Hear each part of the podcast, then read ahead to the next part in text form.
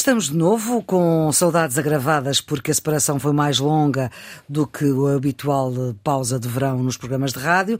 Reflexos da pandemia, já ultrapassados, os reflexos, a pandemia ainda não, apesar do desconfinamento estar numa fase bastante mais avançada, ao ponto do vice-almirante Gouveia Melo ter acabado a sua missão na semana em que nós retomamos este trabalho, quando este horário, aqui da sexta-feira, depois das 10 da manhã, esteve ocupado, e bem, muito bem, com a programação programação especial que a Antena 1 dedicou à cobertura informativa das eleições autárquicas de domingo passado.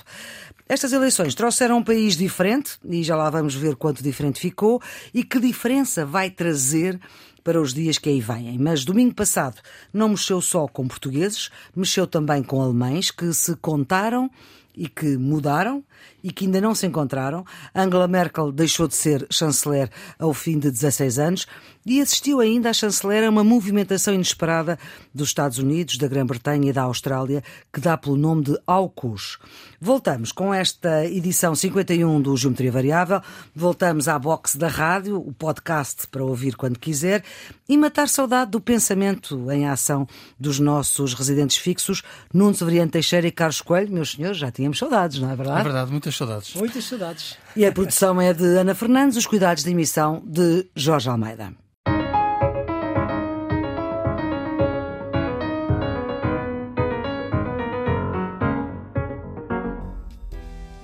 Ouvimos em fundo uma escolha musical que foi de Jorge Sampaio, quando aqui passou pela rádio numa das suas conversas em 2011, e neste tempo ficámos também sem o antigo Presidente da República, sem o antigo Presidente da Câmara de Lisboa, sem uma das pessoas que ajudou a fazer a democracia desde os seus tempos de faculdade.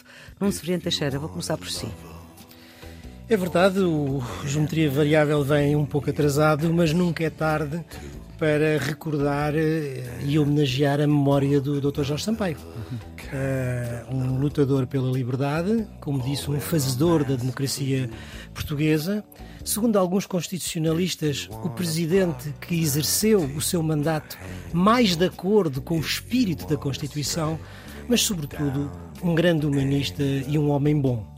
A sua ação depois de sair da presidência da República são disso um sinal todo o trabalho em prol da Aliança das Civilizações, Então, todo o trabalho é, em prol dos estudantes sírios, ou seja, um homem bom, um humanista, a quem muito ficamos a dever e que é sempre bom lembrar. Uhum, Carlos, Aqui fica a homenagem.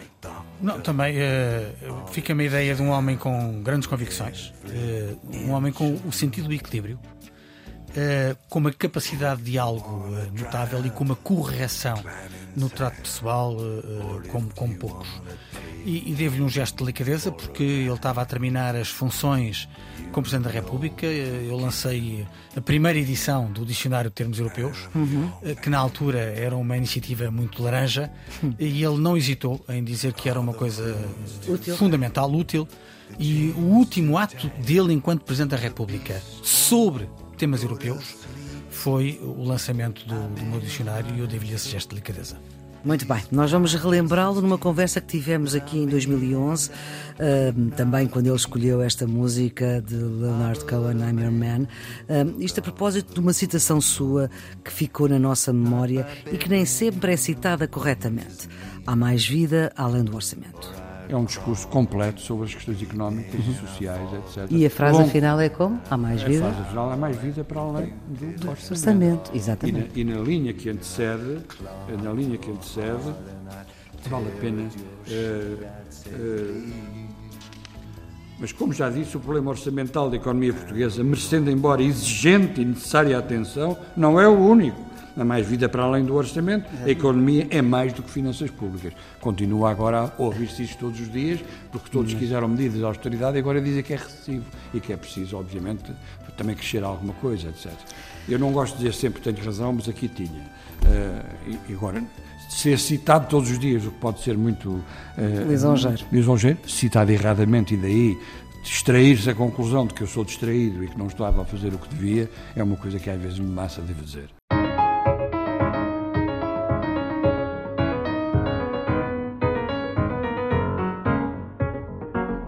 Carlos Coelho, que PSD é que vamos ter depois do dia 26 de setembro? Lembrando que Moedas ganhou com a ajuda dos críticos de Rio. Eu acho que Moedas ganhou graças ao talento dele. Eh, é um homem muito preparado e muito capaz. Ganhou com o apoio de todos, creio que no PSD e fora do PSD. Quer dizer, eh, não foi isso que ele disse na noite das eleições, mas tudo bem. Ele ganhou com um apoio popular que muitos achavam que, que não existia, porque a expectativa era toda da reeleição de, de, de, Fernando Medina. E o que é verdade é que ele ganhou Lisboa e isso fez a diferença da noite eleitoral. Vamos querer ver ao Flor. Para ser totalmente sincero. Rui Rio só esteve uma vez numa ação de campanha de Carlos Moedas, da campanha oficial. Sim, está bem, mas uh, uh, teria, teria feito diferença se fosse, se fosse de outra maneira. Uh, um, se calhar não. Eu, eu acho que isso não, é, isso não é relevante. Em qualquer circunstância, Rui Rio é o responsável uh, por ter dado uh, luz verde à candidatura de, de Carlos Moedas. Carlos Moedas nunca poderia ser claro. candidato à Câmara de, de Lisboa sem o assentimento do Presidente do PSD. Agora, vamos ser completamente sérios. Quem ganha as eleições é o Partido Socialista. Tem mais votos, tem mais câmaras, tem mais mandatos. Porquê é que a percepção pública não é essa? Porque perdeu Lisboa porque perdeu Lisboa e uhum. pelo jogo das expectativas. Mas já saltou do PSD. Eu queria ouvi-lo sobre o PSD. Porque assim, que PSD é que vamos ter depois de 26 de setembro? Há quem diga que é preciso deixar passar algum tempo, mas será que o Rui Rio vai sozinho às diretas de janeiro? Acho pouco provável que ele vá sozinho, para ser sincero. Acho que o caminho da oposição a Rui Rio dentro do PSD está mais dificultado face ao resultado das autárquicas. Eh, o... Vamos quer ver. Rui Rio tinha feito, nós tínhamos dito isso aqui no Geometria Variável, uma, uma estratégia inteligente que era de fixar um target muito baixo. Uhum. Eh, ele tinha dito que o PSD ganharia se tivesse melhor resultado do que teve há quatro anos. Portanto, que era se, tivesse, se tivesse mais um voto e mais uma Câmara, eh, ele diria ganhei. eu atingi os meus objetivos, ganhei. O que era, eh, para citar uma frase que fez o seu caminho no Partido Socialista, uma vitória muito pouco pouquinha, mas em qualquer circunstância ele teria ganho face ao seu objetivo. Tinha 98 câmaras, agora tem 114. Ok. Uh, a verdade é que ele não está nessa posição. Ele não tem mais um voto e mais uma Câmara. Hein? Ele ultrapassou isso, ultrapassou em termos quantitativos e ultrapassou em termos qualitativos. Porque ganhar Lisboa, ganhar Coimbra, onde estava o presidente da Associação Nacional de Municípios eh, Portugueses, reconquistar o Funchal, eh, entre outras vitórias, Sim. Dão a este, este, este, este resultado eleitoral autárquico um sabor muito acima das expectativas. E, portanto, isso faz com que Rui Rio se possa afirmar perante as hostes laranjas a dizer, afinal, aqueles que diziam que comigo estávamos uh, fadados a derrotas, não é, não é verdade. Esta... Mas acha que isso chega? Uh, não sei, quer dizer, vamos quer ver. Esta é uma derrota com sabor de vitória. Como para o Partido Socialista, é uma vitória com sabor de derrota. Não, se Teixeira, vamos lá ouvi-lo também sobre isto. Era isto precisamente que eu ia dizer. Os partidos normalmente, eh, no final das eleições, ganham sempre. E aqui, na maioria dos casos, todos ganharam e perderam porque, eh, como o Carlos estava a dizer, o Partido Socialista tem uma vitória com sabor a derrota. Tem uma vitória, quer dizer, não há dúvida nenhuma, tem o maior número de eleitores, tem o maior número de votos. E o PS tem uma derrota com sabor a vitória. Número de câmaras, mantém a Associação Nacional dos Municípios. Portanto, obje ah, objetivamente, objetivamente, é uma vitória. Ah.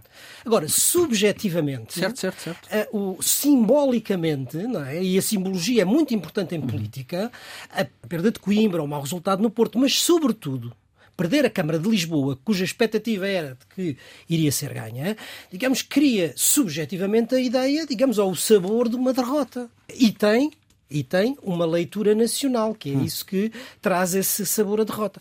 Ao contrário do PSD, que, como o Carlos disse, enfim, é o segundo partido, tem menos câmaras, tem menos eleitores, tem menos vereadores, tem menos tudo hum. isso, mas recupera Coimbra, mas eh, tem um resultado melhor no Porto e, sobretudo, ganha Lisboa. Portanto, quer dizer, eh, uma coisa é a realidade, outra coisa é o efeito uhum. simbólico eh, de Lisboa. A questão que se põe é porque é que isto acontece em Lisboa e que efeitos tem o resultado de Lisboa sobre a política nacional. Eu uhum. creio que é essa a questão. Por exemplo, será que é efeito já haver já dois casos depois das eleições? O facto de Pedro Nuno Santos levantar a voz contra o Ministro das Finanças e de João Gomes Cravinho parecer que se esqueceu que é o Presidente da República que tem a última palavra em matéria de Forças Armadas ou não?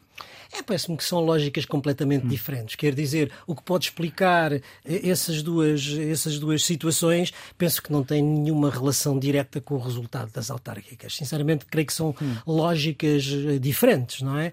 Uh, uh, quer do ponto de vista das relações do governo com o presidente, quer do ponto de vista das relações interministeriais, são lógicas completamente, completamente diferentes. Eu concordo com são, são, são lógicas diferentes, mas há uma relação. É? Hum. A relação é que muitos criticaram António Costa por não ter feito uma aparente necessária remodelação do governo eh, antes das autárquicas, António Costa decidiu não fazer. É uma decisão. E, vistos, não, ainda não a vai é, fazer é uma, já? É uma decisão do Primeiro-Ministro. Ele rejeita que esteja em curso uma remodelação. Mas isso todos os Primeiros-Ministros eh, fazem até ao momento em que decidem fazer a remodelação.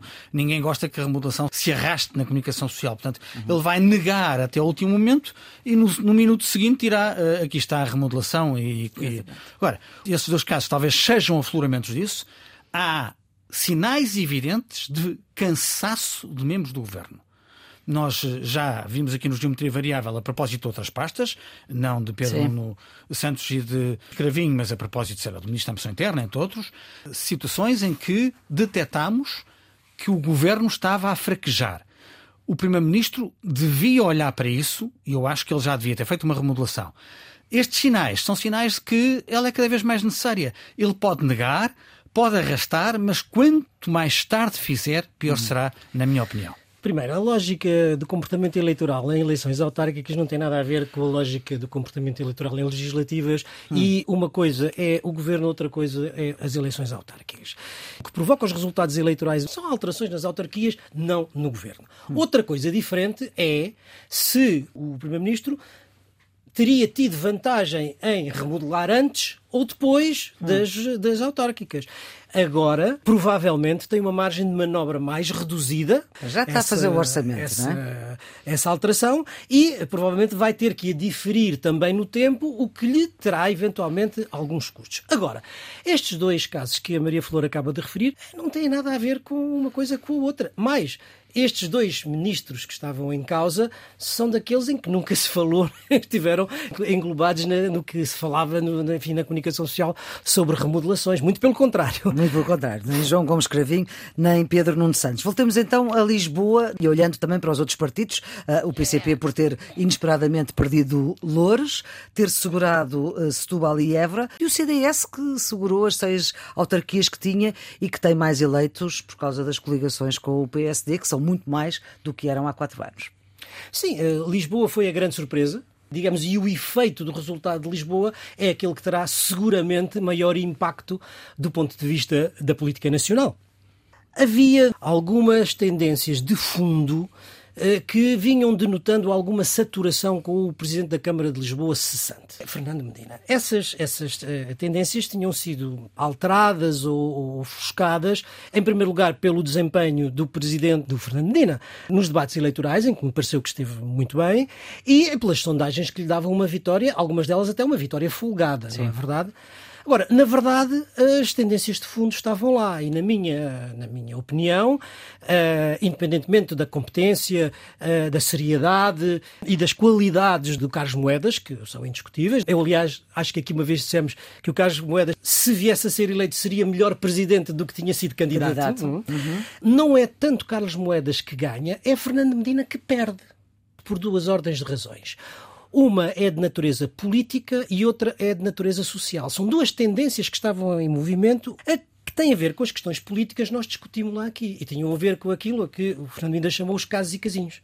Ou uhum. seja, a questão da Embaixada da Rússia, da cedência das, da identidade dos manifestantes à Embaixada da Rússia, que o desgastou indiscutivelmente, mas pior do que isso, eu acho que era a questão que vinha de trás do vereador uh, Salgado. Portanto, essas As questões do, do, urbanismo. As questões, de, enfim, de suspeição sobre certo. a conduta do, do vereador Salgado. É claro que isso afeta uma elite da comunicação social, dos comentadores, quer dizer, eh, não tem grande relevância social, para dizer a verdade. Agora, as outras duas tendências são tendências muito generalizadas e que são de natureza social e afetam toda a população. Eu acho que isso tinha a ver com a habitação e tinha a ver com aquilo que agora tecnocraticamente se chama a mobilidade. Os uhum. transportes, acabou. As ciclovias. As ciclovias. No que diz respeito à habitação, eu acho que é um fenómeno que prejudicou, digamos assim, o exercício do seu mandato e que foi a excessiva gentrificação de bairros populares de Lisboa, que empurrou para fora da cidade e despejou gente com poucos recursos, gente mais pobre, mais idosa. E isso descontentou em quatro parte... anos, menos 90 mil pessoas. Menos... É muita e, gente. E é muita gente. Depois, a outra coisa que teve a ver também com a habitação era o plano, que a mim me parece bem do ponto de vista político e ideológico, das rendas acessíveis, Sim. que eu até me parece que funcionaria melhor do que a proposta do Carlos Moedas, mas que foi tão limitada, tão limitada, tão limitada. Anunciavam 6 mil não casas que teve um efeito muito pois. reduzido sobre a classe média e sobretudo a população mais jovem que queria vir para Lisboa. Portanto, não contentou nem a classe média, nem as classes populares. E o pior, do meu ponto de vista, porque afeta transversalmente muito uhum. mais gente, é a questão da mobilidade e a obsessão das ciclovias.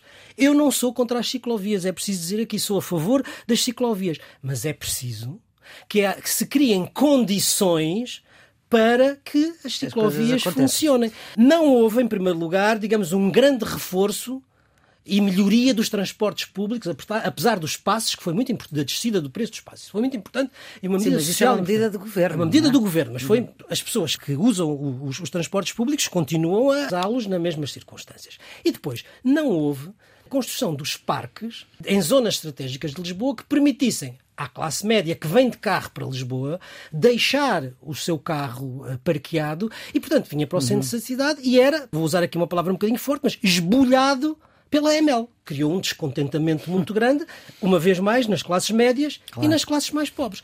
Estas duas tendências em conjunto, eu acho que tiveram muito peso no resultado de Fernando Medina. Notas finais sobre autárquicas, Carlos? Houve um conjunto de erros na gestão da cidade que justificam que Fernando Medina estava fadado a perder. O único dado das sondagens que foi consistente, não foi um dado muito explorado, porque foram estudos de opinião que tinham os candidatos eh, antes de iniciada a campanha, uhum. é que havia uma vontade de mudança em Lisboa. Ou seja, havia a percepção negativa relativa a Fernando Medina. Não apenas por isto das ciclovias, da habitação, do, dos elementos locais, etc., dos casos de potencial corrupção, mas com outros casos que ajudaram a projetar uma imagem de arrogância. Refirmo, por exemplo, ao caso do Russiagate. A forma de reação ao problema foi um bocadinho arrogante e displicente, o que estava em causa uma coisa complicada, eh, uhum. que era eh, a privacidade dos dados, e a história da Margarida Martins. Martins, antiga presidente, antiga presidente. Junta de Freguesia da Em que a reação do, do Fernando Medina foi também um bocadinho... Uh, isso deu dele uma imagem um bocadinho hermética e pouco empática. E as pessoas reagiram a isso e isso teve um efeito nos resultados. Agora, de uma forma global, nós assistimos nestas eleições a uma situação completamente diferente. Se vocês se recordam bem, em todas as eleições autárquicas, nós assistimos com muita, com muita frequência àquela lógica de que todos ganham. Ou porque ganham nos votos, ou porque ganham nos mandatos, ou porque ganham nas presidências. Houve um ano até uh, que houve um partido, não me recordo se foi o PS, foi o PS, criou uh, o mito de que o que era importante eram as maiorias nas assembleias municipais, as maiorias de governação, e portanto, como tinham ganho mais, tinham perdido em tudo o resto, mas como tinham mais maiorias nas assembleias municipais. Olha, desta vez, nós temos uma situação em que todos perdem, mas o PS perde tem menos do que tinha antes. Mas de facto ganha as eleições. Mas ganha. O PSD perde, porque objetivamente eh, apesar de ter não, mais não ganha as eleições, antes. mas, mas ganha Lisboa, ganha o Funchal, ganha Coimbra. O PCP perde, porque perde câmaras, mas o João Ferreira uh, ganha votos em, em, Lisboa. O Bloco de Esquerda perde vereadores. Sempre foi um, um partido mais urbano do que, uhum. do que local e, portanto, isso é compreensível. E o Chega perde face aos objetivos ambiciosos que André Ventura tinha fixado para o seu partido, mas ganha a dimensão nacional. E, portanto, estamos numas eleições em que todos perdem, mas é verdadeiramente notável. Todos perdem e todos ganham. E neste aspecto, a extrapolação, ou se quisermos, a leitura nacional que é possível fazer, também Sim. tem perdedores e ganhadores simultâneos. Porque, por exemplo, o doutor Rui Rio, sobretudo com a vitória em, em Lisboa. Lisboa, ganha um fogo no interior do seu próprio partido, estará em muito melhores condições no próprio Congresso para eventualmente suceder a si próprio, não sabemos, e portanto, desse ponto de vista, ele ganha. Mas também António Costa, que se empenhou muito na, na, na, na campanha e, portanto, em certo sentido, lhe deu uma, uma dimensão nacional, eh, sofre da derrota de Lisboa. Agora, o que é paradoxal é que se houver a manutenção do Dr. Rui Rio à frente do PSD e o Dr. Rui Rio mantiver o padrão de oposição que tem, que tem tido ao governo, isso também é uma vitória para o Dr. António Costa, porque lhe dá alguma tranquilidade. Vamos ver se mantém, que entretanto já vai pedir a demissão de João Gomes Cravinho por causa do caso do SEMA.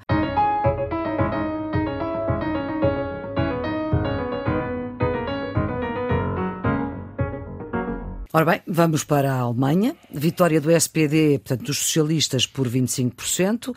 CDU, que já não é da senhora Merkel, dos eh, conservadores por 24%. Um resultado pior do que o anterior. Mas eh, vamos ter que dar tempo para que haja aqui entendimento com os verdes, com os liberais. Como é que isto vai ser? E depois também temos que pensar quais são as implicações disto para, para a Europa Maria e para Flor, a Portugal. sua, a sua introdução levanta duas questões. Eu acho que a herança da senhora Merkel herança política, bem entendido, é, é, muito contraditória e é pesada para quem quer que a tome. Porque é uma herança muito clivada, tem coisas muito boas e tem coisas muito más. Na crise do euro, ela foi decisiva para salvar o euro, para manter a Grécia dentro e salvar o euro. Mas falo à custa de quê?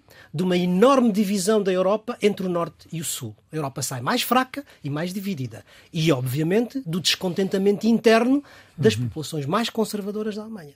Segunda divisão durante a crise dos refugiados. Aí, no meu entender, ela esteve bem. Esteve, aliás, magnífica. muitíssimo Esteve bem. Magnífica. Teve como dizia o Obama, do lado certo da história. Exatamente. E isto é verdade. E às vezes não é fácil. Não era fácil. Sim. E, no entanto, teve, digamos, consequências absolutamente desastrosas. Sim, o Mais- crescimento da extrema-direita. mais uma vez, do ponto de vista interno, como o Carlos está a dizer, o crescimento exponencial da extrema-direita e do populismo na Alemanha, e do ponto de vista da Europa, a divisão entre a Europa leste e a Europa ocidental. Mais uma vez, uma herança pesada.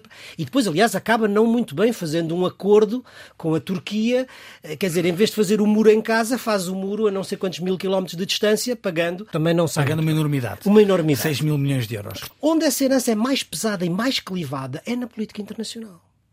Porque a senhora Merkel começa com bons princípios ideológicos de valores dos direitos humanos, da democracia, etc, etc, e acaba a defender os interesses da indústria alemã.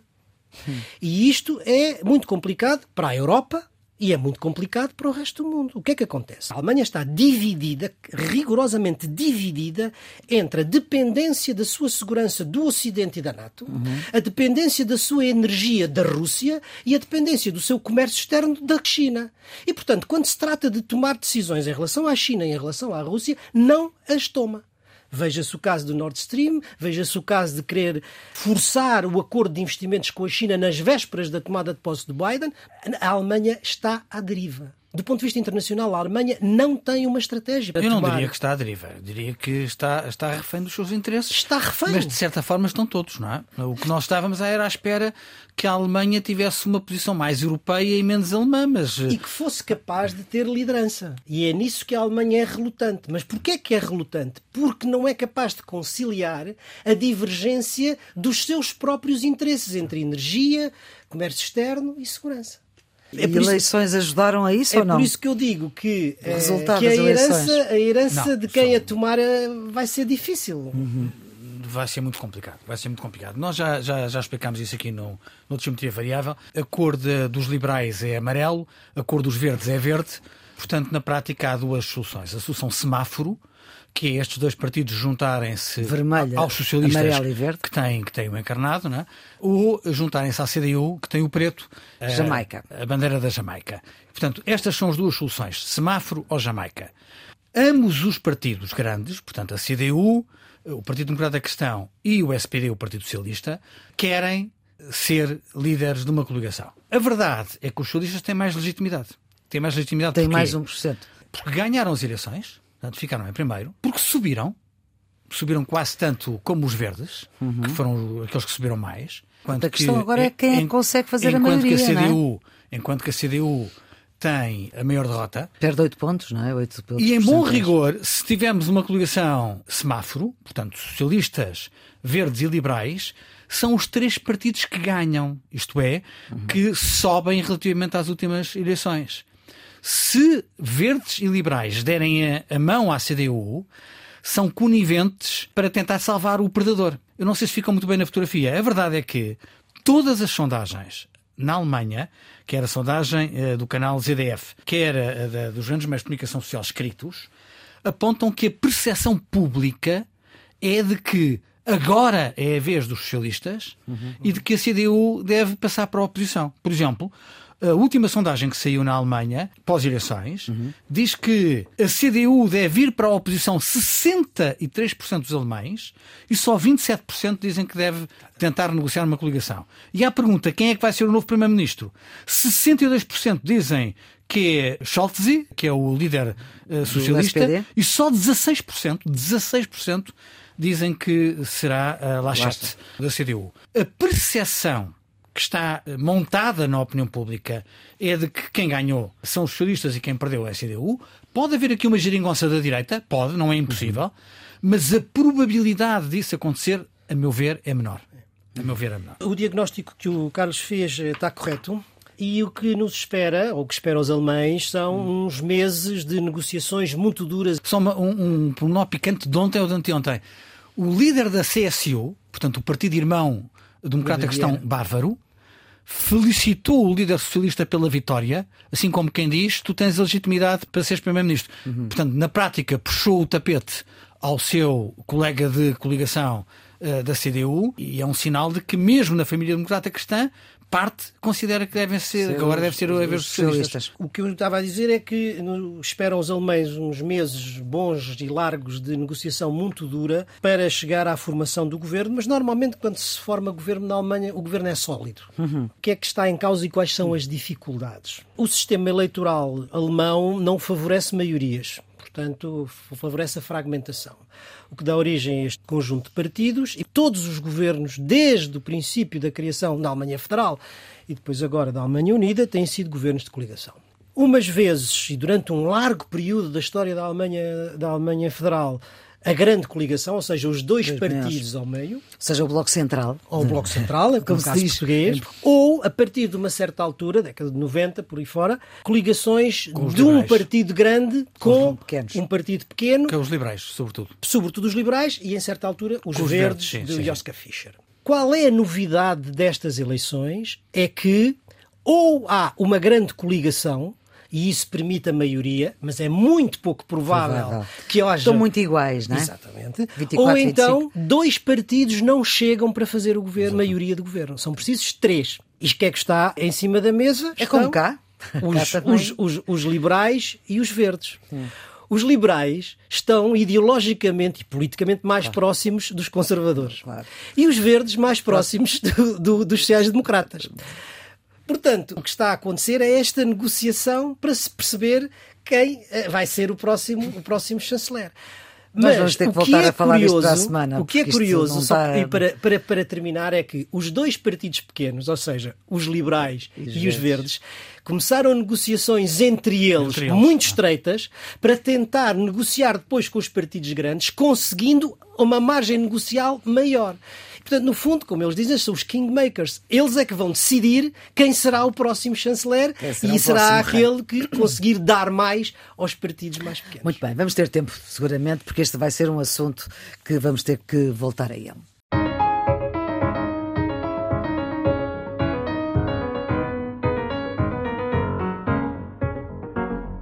Que os Estados Unidos, a Grã-Bretanha e a Austrália se entenderam e esquecem os outros aliados e a Europa e a NATO na véspera de uma assinatura de um contrato de milhões para submarinos. Isto resumido é o que dá aquela sigla AUKUS que se entenderam estes três países para tratarem da sua segurança. A história às vezes ajuda-nos a compreender o presente.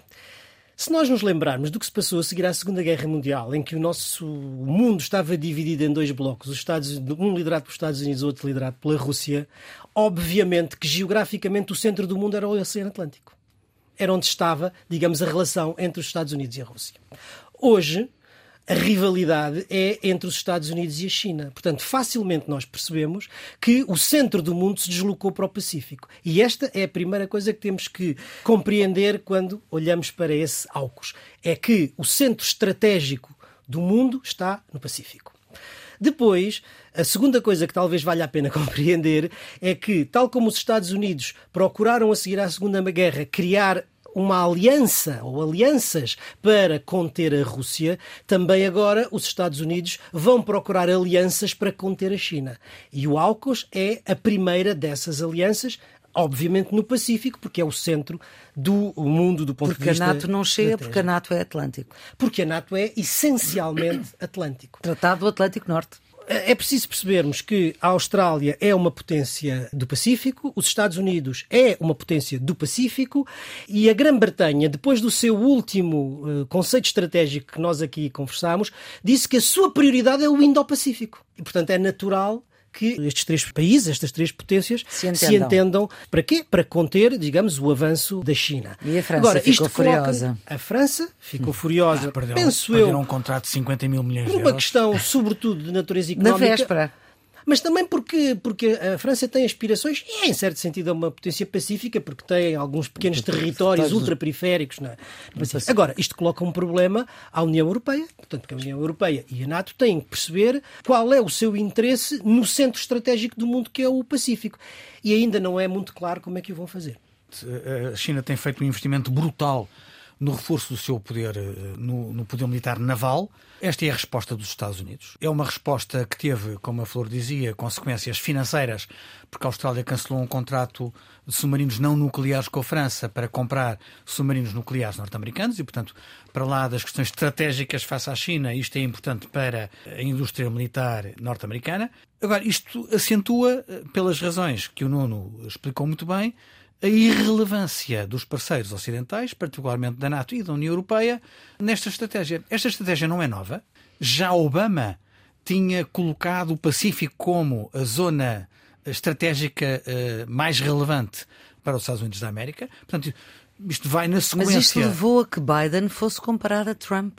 O Biden é comparado com Trump pela forma desastrada como ignora os seus parceiros ocidentais. Hum. Biden ter-se poupado a essa crítica se tivesse tido mais consideração pela NATO e pela União Europeia. A razão... Mas a consideração era que era avisar, porque de resto, avisar, porque de resto, em termos práticos, não admito que pudesse ter havido alguma algum grau de envolvimento, embora teria que ser um envolvimento mitigado, porque eu não estou a ver muitos países da União Europeia, há bocadinho a, o Nuno referia-se à Alemanha, a querer uma atitude mais musculada relativamente à China.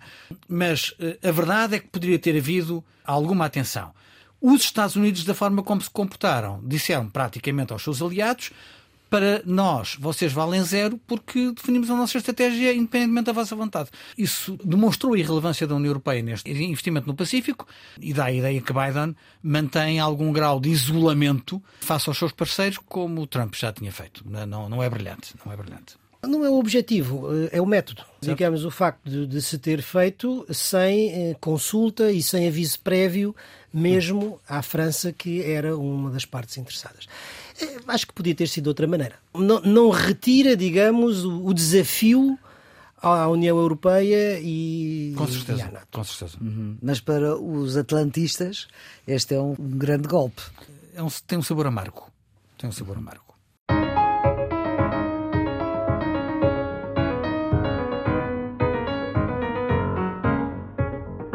Começamos pelas coisas eh, complicadas. Bicudos, Carlos. Tem a ver com a fuga de João Rendeiro e com a imagem eh, da justiça portuguesa. É uma situação que envergonha o sistema judicial, que estava alertado para o perigo da fuga. Agora a juíza vem dizer que não se tinha a certeza absoluta Sim. se ele ia ah, fugir. Com certeza, mas certeza absoluta não existe. Quer dizer, as medidas eh, preventivas têm a ver exatamente com isso. Não, não? E lembremos outros presos que foram presos precisamente porque perigo Tor de fuga. Na minha opinião, isto torna a justiça portuguesa mais frágil e menos credível aos olhos dos cidadãos e esse é o problema problema. Sem combinar, o meu bicudo é o mesmo. Ou seja, a fuga. Portanto, é um de, bicudíssimo. João Rendeiro, João bicudíssimo. Rendeiro à justiça. Não, isto parece um filme, não é? Eh, mas não é. Infelizmente não é, porque o criminoso anuncia que vai fugir e a polícia não vai atrás dele.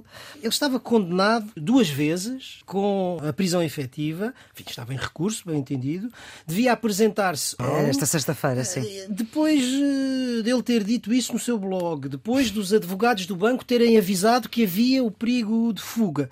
Pois João Rendeiro fugiu mesmo e hoje está em, em parte incerta. Em, em parte incerta Mas que não tem acordo de extradição para Portugal. Eh, certamente num uhum. sítio onde não tem acordo de extradição Portanto, isto é obviamente uma vergonha para o próprio, quer dizer, que não tem nem sequer a dignidade que outros tiveram.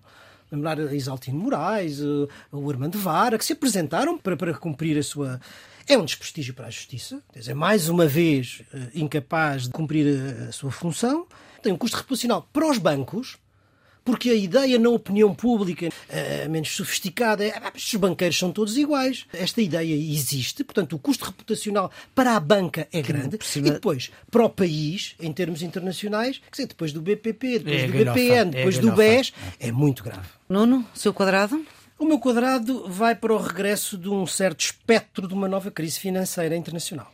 Quando os sinais da retoma económica e, e, sobretudo na Europa, o plano de recuperação e resiliência pareciam trazer algum alívio do ponto de vista dos mercados internacionais e, sobretudo, na Europa, eis que eis que uma possível falência do gigante imobiliário chinês Evergrande traz de novo a ameaça à estabilidade do sistema financeiro internacional com todas as consequências que nós, infelizmente, já, já conhecemos. já, conhecemos. Portanto, este é um assunto que para mim é quadrado e que deve ser acompanhado com muita atenção. O meu quadrado tem a ver com este epifenómeno do, do chefe de Estado-Maior da Armada. A imagem que ficou na opinião pública é de que se queria chutar o almirante Mendes Calado, o atual chefe de Estado-Maior da Armada, para arranjar um lugar eh, para o vice-almirante Gouveia Melo, que sai da, da coordenação da Task Force da vacinação e dessa forma punir a discordância do atual chefe de Estado-Maior da Armada relativamente à, à lei das Forças Armadas.